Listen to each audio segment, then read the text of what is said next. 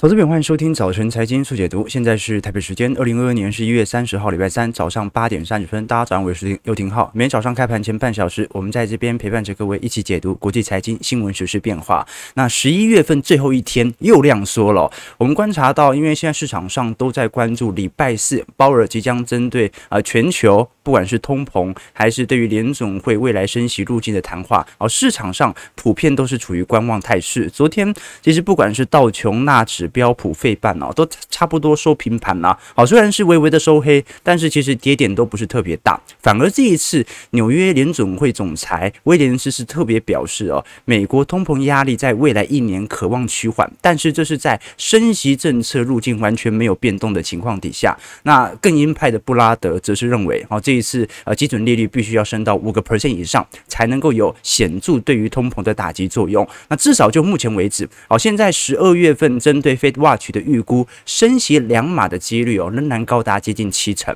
好，所以应该不会有什么太大的变化啦。啊，我们比较关注的是点阵图是否会上移。至于把整条升息路径跑完，就算是升到五趴，市场应该已经充分定价了。啊，值得观察的事情是哦，那随着紧缩政策对于经济数据所产生的冲击哦，哦，过去我们看到很多美国短天期跟长年期国债殖利率产生倒挂，那现在全球的收益率也在昨天。天首次出现本世纪以来的倒挂了哦，哦，你看到很清楚哦。其实虽然美国两年期和十年期美债呃殖利率曲线其实已经倒挂很长一段时间了啊，但是呢，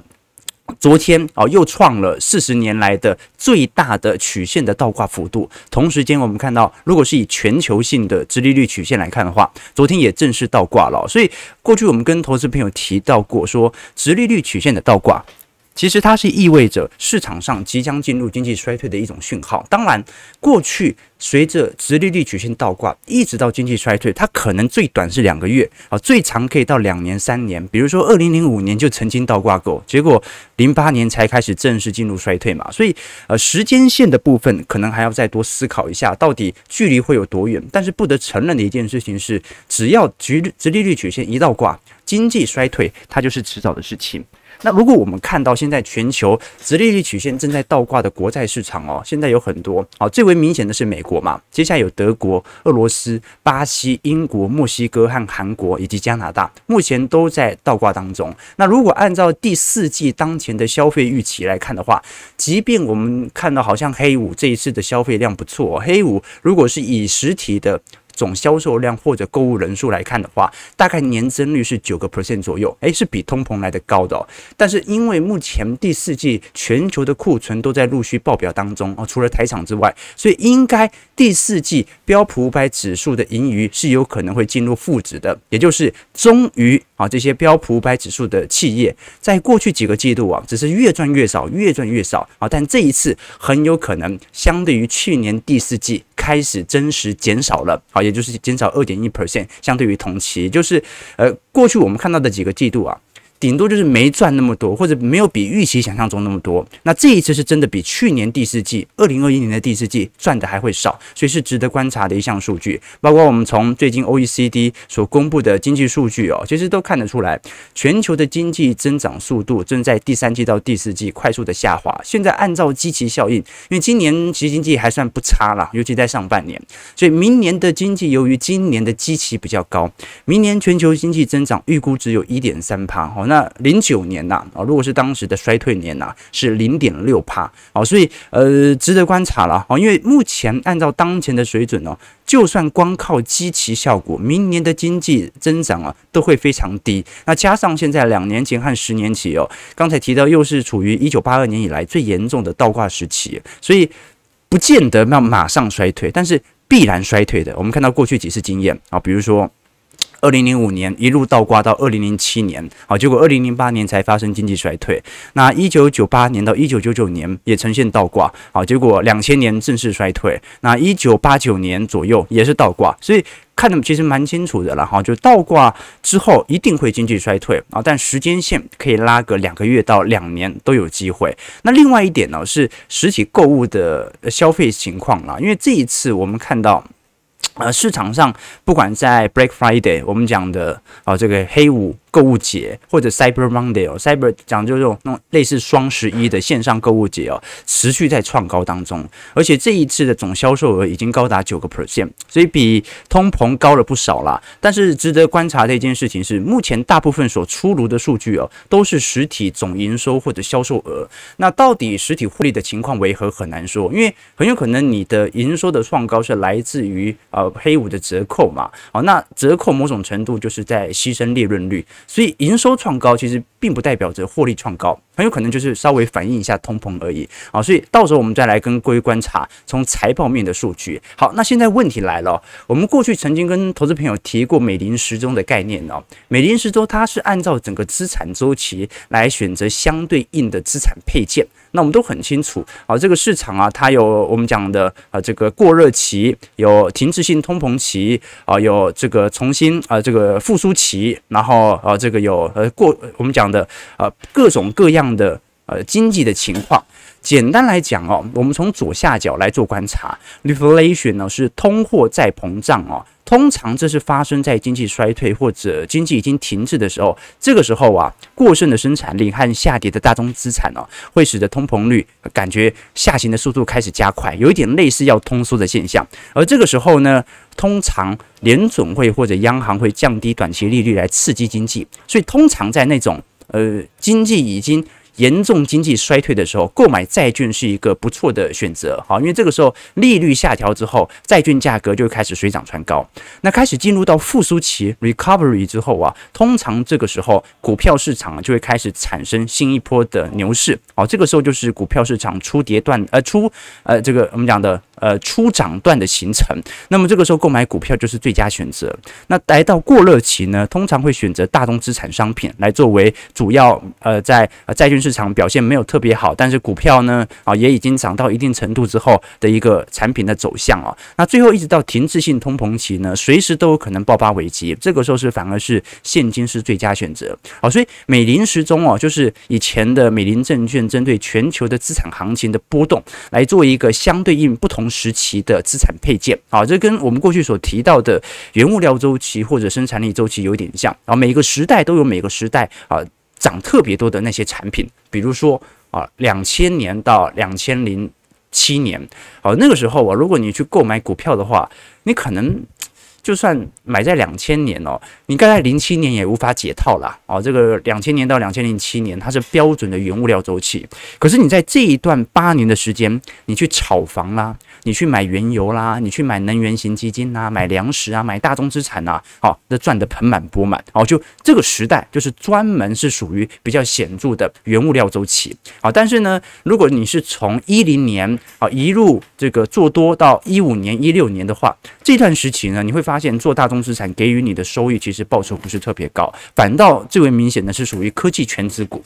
啊，甚至你买能源股、传产股，报酬都不是特别亮丽。好，所以每个时代美林时钟所对应的周期时间都不一样，它是一个长周期的变化。好，那现在问题来了啊，为什么我们聊美林时钟啊？因为呃，美林时钟它是一个周期循环转啊转，那现在到底到哪里呢？有人说现在是停滞性通膨啊，那停滞性通膨的话，现在要么就持有现金啊，要么就是持有部分的大宗资产啊。那有些人说呢，现在是要进入衰退了，所以应该要布局债券或者防御性资产哦，那现实是什么？现实是你现在很有趣哦，不管是股票资产，还是大宗资产，还是债券，基本上都在熊市当中。啊，过去我们讲说这个呃商品市场当中哦，不管是呃股票、债券还是大宗资产哦，啊或者房地产啊，总有一个在牛市当中。诶，那就很有趣了。今年没有人在牛市当中，原因就是因为啊，今年照理来讲哦，实体上随着市场的避险情绪开始发酵，呃，很容易会引起市场对于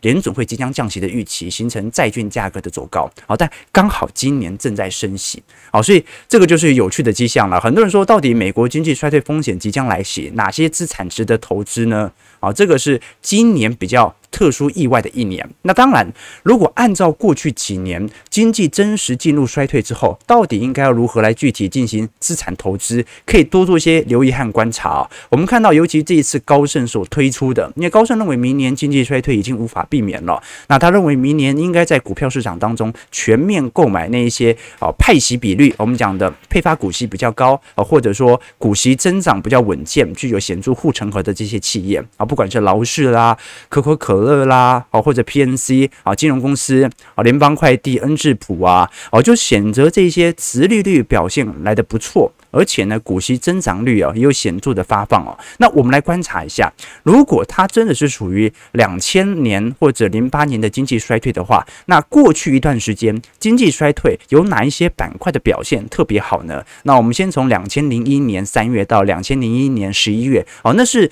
两千年网络泡沫的第一波衰退哦。其实后续还有持续的衰退哦，但是第一波衰退我们看得很清楚啊，基本上无一板块幸免。我们看标普百指数哦，当时零一年。年三月到零一年的十一月，跌了八个 percent 啊，原物原物料指数哦啊涨了五个 percent，但是医疗、公用事业、非必需消费类品或者必需消费类品全部都在跌啊。那跌最重的很明显是 IT 和通信设备嘛，好，当时网络泡沫破裂，所以基本上除了原物料还勉强收涨，根本就没有资产价格能够具有显著的带动。好，那如果是零七年到零九年的大衰退呢？哦，那真的是连原物料都无法幸免，当时连原物料。价格跌幅都有四成，啊，所以有很多投资朋友哦说认为明年即将经济衰退哦，所以应该持有一些大宗资产会是比较保险的啊，这并不是一个正确的做法啊，因为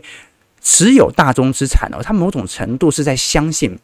明年并不是属于。百分之百的经济衰退，而是属于停滞性通膨，是属于一九七零年代的水平。可是目前联总会的升息政策其实已经部分的达到它的目的了，所以明年发生那种哦通膨再度飙升，再度突破前高，来到八八九帕的通膨的可能性并不是特别大。那就是说明着明年的原物料价格持续的走跌，跟着股票市场的走跌，它的可能性是比较大一点的。那就算不衰退，它也会在一个底部做一个中长期的底部位阶。好，所以从股票市场来看的话，如果真的是衰退，你根本就找不到任何的资产表现。好，那这过去来看的话，在债券市场当中，在经济衰退时机中旬的时候啊，通常联总会的降息预期会开始发酵，所以债券价格的拉抬会比较明显。所以如果是以中长期配置的角度来看的话，好，现在。普遍高盛是看好对于债券在啊末跌段的部件的。那至于股票市场哦啊，如果明年真的是属于长期萧条或者大衰退哦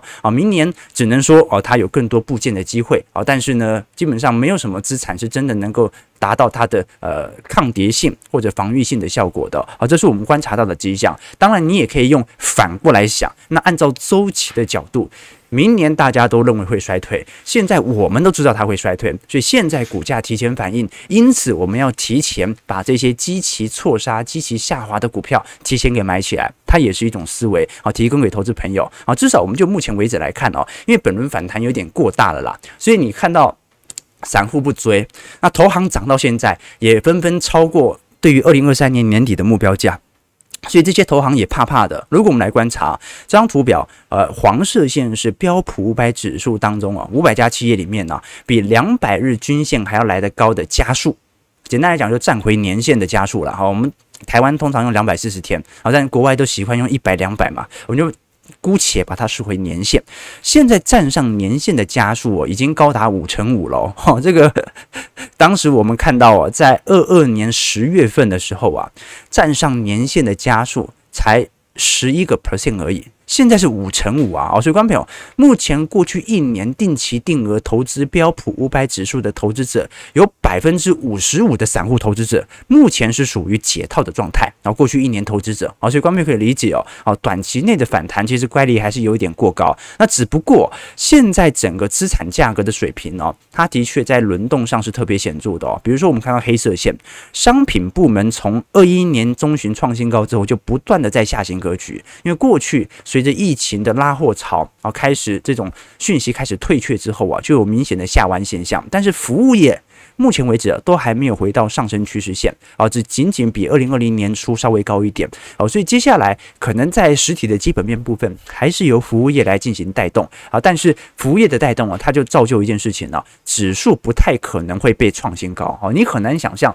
接下来标普五百指数创新高，是因为雪佛龙创新高，是因为埃克森美孚创历史新高，不太可能。主要还是要靠科技股五大天王嘛。好，那我们看一下昨天美国股市哦，表现弱弱的表现啊，道琼上涨三点零点零一 percent，收在三万三千八百五十二点；标普下跌六点三点零点一六 percent，收在三千九百五十七点；纳指下跌六十五点零点五九 percent，在一万零九百八十三点；费半下跌八点一点。零点三 percent，是在两千六百七十点。哦，那昨天呃，费半普遍波动也不是特别大，台积电 ADR 甚至小涨了零点一四 percent。那比较值得观察是苹果啦。哦，这个苹果是昨天呃，在所有权值股当中跌幅最重的。你看昨天标普只跌零点一 percent 嘛，好，苹果又跌两趴，又跌两趴。哦，原因很简单嘛。哦，这一次我们看到呃，中国供应链的问题哦，导致呃，现在对于 iPhone 十四 Pro 的高阶产能哦，现在。预估扩散的越来越大了，本来是两百万台，万两百万台，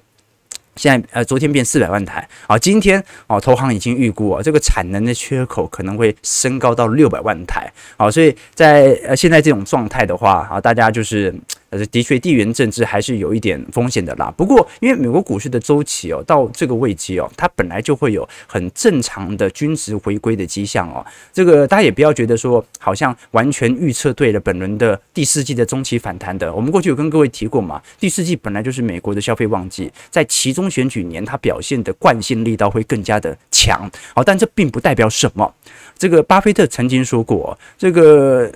呃，亏钱最多的，有两种人，哦，一类人呢是什么都不知道的。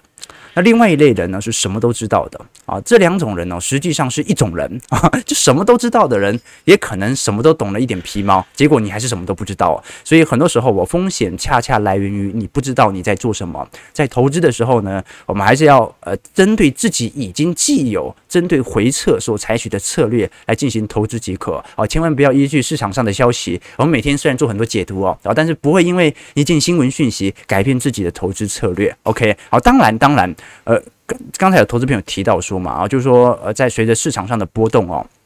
投资道琼的确没有比投资标普或者投资费半或者纳指还要来的差。你选择某项投资策略，都是放弃了其他的某些机会。好，这是一种呃，我们在投资学上的机会成本啦。好，你会选择一个策略哦，并不是代表着你十分相信它，而是其他的不适合你。好，这个就是经济学机会成本的概念。你去做任何的行为，都跟这个行为的本身的喜欢程度没关，而是跟其他的行为比较起来，你觉得这个行为比较符合于你的中心思想哦。你举个例子。以前我在大学上个体经济学的时候，我们那个时候叫做叫蔡攀龙老师，然后在台湾啊，尤其他那本经济学课本啊非常有名啊，他是少数中文经济学可以个体经济学写得特别好的。那大家知道个体经济学哦，它是学习那种实体个人所采取理性行为下的选择。他里面曾经提到过一个例子，他说我们那时候蔡老师说，老人家嘛讲话不是很清楚啊，但他举的例子都蛮有趣的。他说，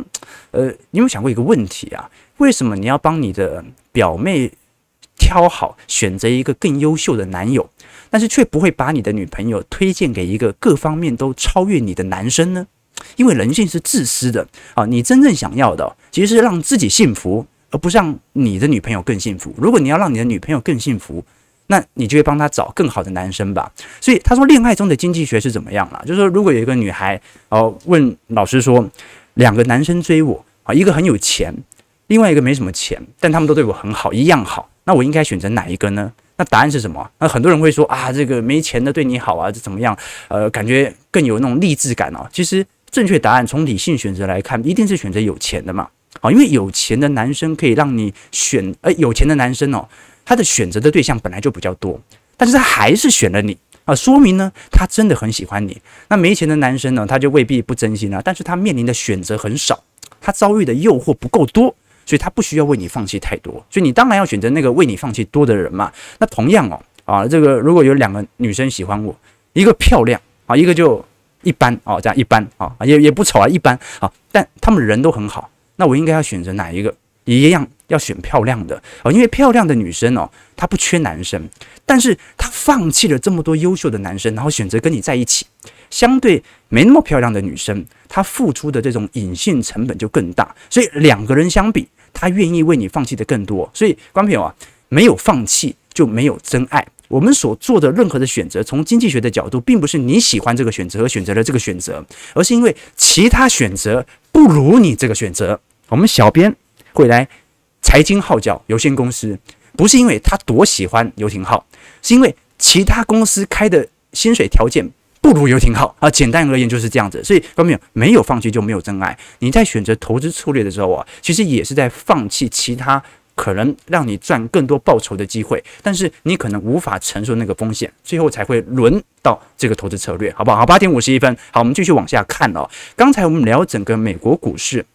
啊，在礼拜四的等待概况哦，但是现在最大的问题就是，我们看到劳动力市场到目前为止哦，仍然十分紧张，这也是我们过去跟投资朋友提到的最大的美国明年经济衰退的变数哦。因为我们看到现在很多全球知名的企业都在裁员，而且很多都是裁上千人的。可是从整个矽谷来看呢，现在矽谷裁最多最多也就裁个二十万到三十万人啊，但是美国目前的。职位空缺数啊，还有六百万个左右，所以到目前为止，现在整体失业率哦，仍然保持非常低迷的区间。你要符合到那种布拉德说明年失业率会到五趴以上哦，那可能要到下半年才会达到，而且这是要必须进行高强度的紧缩政策。如果我们以英国的实体就业情况来做观察，这个白色点点哦，它讲的是现在职位空缺的数目有多少，那么。这个蓝色哦，是属于在失业人口在这个部门的比例哦，所以你把职位空缺数，把失业人口直接对掉，中间的那个差额，它就是现在还没有人去工作的职位空缺。那我们看得很清楚，不管是属于科学科技领域，还是属于资讯 IT 设备，还是属于房地产、医疗设施，最为明显嘛，啊，或者是这个。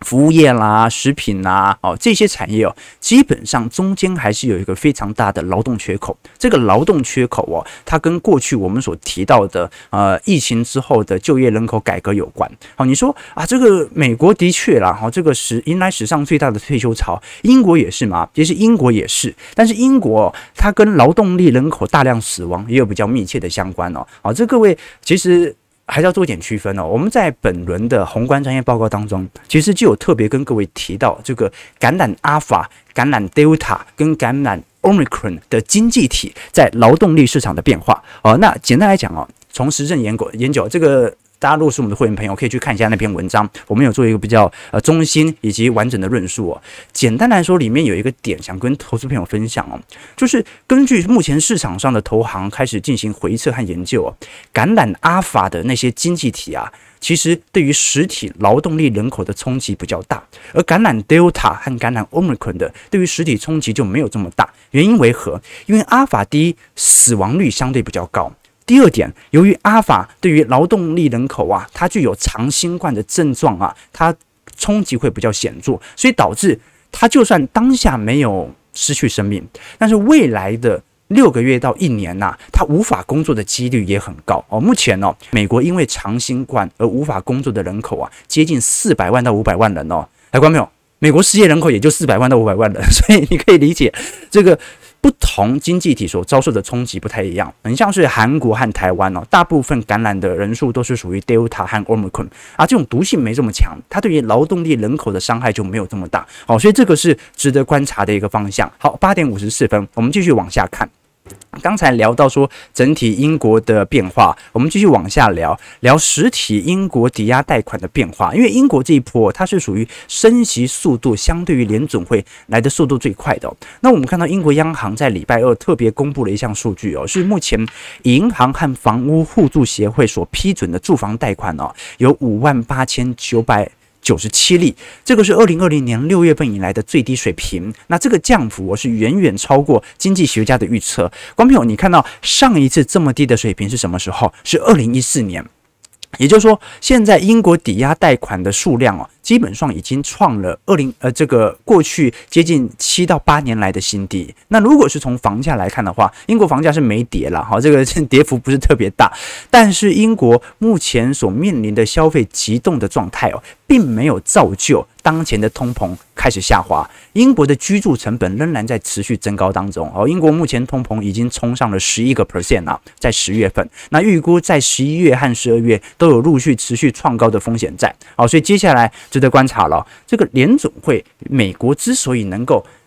打击到通膨。然后呢，又可以让经济呢有劳动力市场的紧缩所形成一定程度的支持哦，那个有跟美元的升值有很大程度的相关。然后照理来说，呃，美国通膨不应该这么快就下弯的，它这么快下弯的原因是来自于美元升值快要两成了，对，嗯，美元升值两成，那人家购买力瞬间提升两成，那当然通膨就压制的速度比较快嘛。好，可是美元升值两成，汇率是跷跷板呐，好，那美英镑要跌多少呢？好，那欧元要跌多少呢？好，所以它都形成海外通膨的持续刺激。我们看到，哦，最近哦，虽然呃欧元区的通膨有一点拐头下弯的迹象啊，但是主要还是集中在德国、法国这些新工工业经济体啊。啊，你至于属于意大利或者现在非欧元区的英国，通膨力度都还在持续上升当中啊，值得大家来做一些留意和观察。好，八点五十六分，我们最后拉回聊一下整个东亚市场，从上证来开始聊起。好了，呃，我们先聊美元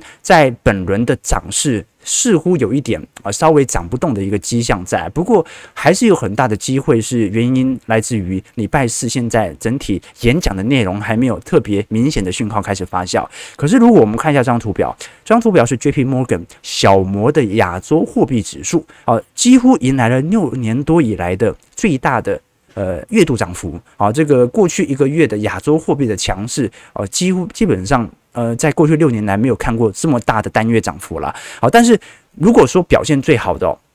并不是新台币啦，现在在整体新兴市场亚洲货币当中表现最好的是属于韩元，韩元在上个月哦，这个涨幅哦快要七个 percent 哦，再来是泰铢。哦，泰铢涨了六点八 percent 哦，那新台币仅仅只有上涨五个 percent 啊，所以呃这个这一波新台币虽然后续因为十三 F 报告哦受到这个波克下买盘的刺激，感觉好像有一点明显的拉升，但是还是比其他亚洲新市场货币没有这么强势。好，但是近期仍然保持这个强。势的势头原因为何？跟大陆股市比较有相关。我们看到大陆股市昨天沪指大涨了二点三 percent 啊，深圳成指哦上涨了二点四 percent 啊，港股也有非常明显的拉抬，港股昨天涨了五点二四 percent 啊。所以为什么在现在中国大陆抗疫四起，然后啊这个风控措施感觉有一点快要呃崩溃的边缘的时候，反而入股开始产生非常显著性的拉升呢，主要就是来自于哦，昨天呃，我们看到呃，现在随着房地产政策的实施哦，导致。房地产类股有大量显著的拉抬。过去我们也跟投资朋友提到了，因为中国央行在过去一段时间啊，上周五就已经进行了下调存款准备金率哦，这个是呃人行今年第二次降准了，而且释放的金额蛮多的哦，一次就释放了五千亿人民币的长期资金啊，包括中期借贷便利，所以这一波。中国政府是非常明显的要针对房市来进行全面性的拉抬。那至于风控的问题哦，啊，虽然昨天啊，这个在呃呃这个国家国家叫叫卫健委哦，国家卫健委哦，是应该是卫生健康委员哦，好，在呃记者会上面的谈话，其实也没有特别提到解封啦，但是啊，其实有点这个不确定啊，但他因为他的正确。他的这个诉求是快封快解，应解尽解啊，减少对于民众带来的不便啊，感觉官方是有一点在这个面子上的妥协了。不过看得很清楚，就是短期内的大规模解封应该还不会发生啊。不过这项讯号哦，至少从昨天投行的几项报告都指出啊，中国大陆可能真的离未来的大规模解封啊，真的不远了，因为。现在的疫情呢，呃，昨天已经接近到四万五千例了。那很快哦，预估在呃十二月底的时候啊，每个月到时候的确诊人数就会超过十万，哦，甚至来到二十万啊。那如果是以十天翻倍，就过去的速度来看的话，可能在明年年初每天的感染人口就要一百万哦。好，所以。除非是实施全国性的大规模封城，要不然哦，哦，按照这个趋势哦，很快很快哦，中国大陆可能就要开始陆续解封了啊，那就来观察一下了。然后这按照呃这种状态，其实真的很不确定，对不对？好，所以呃，入股近期的大涨也不代表任何事情呐。好，只是跟各位提到一下哦，这个呃，现在全球最大的变数哦，乌俄冲突感觉好像已经不是市场上的聚焦了，现在是中国供应链的问题啊。啊，这个到底会不会封呢？啊，这很难说啊，因为目前的确诊人数啊是远远比四月份的上海疫情来的严重的，所以现在要封，那么中国要付出的经济成长的代价是比今年第二季还要来的差劲的哦。那就要来观察一下，尤其现在啊，中国大陆又是属于多点抗议的情况，好，到时候再来跟投资朋友多做一些留意和观察了。好，九点啊，这时间不够了，我们最后聊一下台股就好。好，台股昨天上涨一百五十二点，收在一万四千七百零九点，成交值反而有一点放大，放大到两千一百三十六亿，三大法人合计买超大概九十亿。不过昨天主计处啊主动下调对于明年的经济成长率哦，好，这一次今年呐、预估是保三，但明年呢？呃，预估如果整体下滑水平呢，会来到二点七五，那很有可能就是一一百零八年以来的新低了。那到时候要来观察一下，因为经济成长率哦，本来一这个二一年和二二年基期就推得比较高，所以二三年有所下滑，它是很正常的。只不过因为第三季的经济成长率哦，其实还在增长当中，那就说明一件事情呢，就是说台北股市可能在第三季的拉货潮，并没有想象中。程度来的这么快，那我们反而观察的是，通常依照过去历史惯性呢，在一二季的下行速度会比较快一点点啊，所以可能要到明年才能够见增长啊，至少就当前的全球的经济成长水平呢，呃，现在呃今年。全球经济成长率，主计处的预估大概是二点九 percent 啊，明年会下滑到一点五啊。如果是发达市场的话，今年是二点五，明年应该就是衰退到零点一了，甚至有可能是负增长。好，明年经济衰退嘛，那新兴市场本来体质就呃相对来看，这个对于全球的景气波动度就比较大，所以如果明年还是勉强增长的话，那么还是有三点二 percent 的左右的增长。好，但是如果是明年经济全部进入衰退的话，那可能整体波动度又会放大。那至于美国。和欧盟区，呃，基本上在明年都是属于负增长的状态啊，所以到时候再来跟投资朋友观察了。至少我们就台币目前的表现以及外资的买卖超哦，目前外资手上的筹码是根本就抛不掉的啊，所以台币就或者说台北股市就盘在这样的一个高位，等到有显著的回归。那目前融资余额在过去两天呢，稍微增加了十几二十亿啦。啊，这个不是很多啊，那一减都是减两三百亿，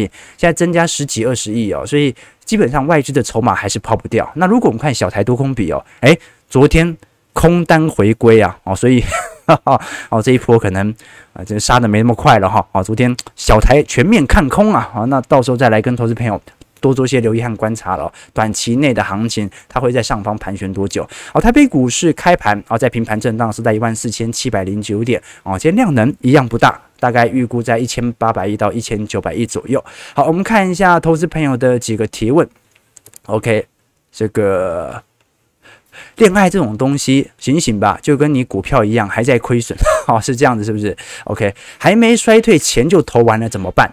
哦，那你可以做一个最保险的预估嘛，预留一成到两成的紧急备用金嘛，等待经济衰退超过于你原本的跌幅嘛。其实你大可以做很保守性的投资。哦，经济衰退周期啊，你总不会认为它会呃衰退五年吧？那你就分三年把资金投完嘛。哦，那如果股市提前涨回来，浪费一点资金效益啊，至少你可以把重要的资金成本摊低在本轮的熊市啊，这个很简单的一个逻辑啦。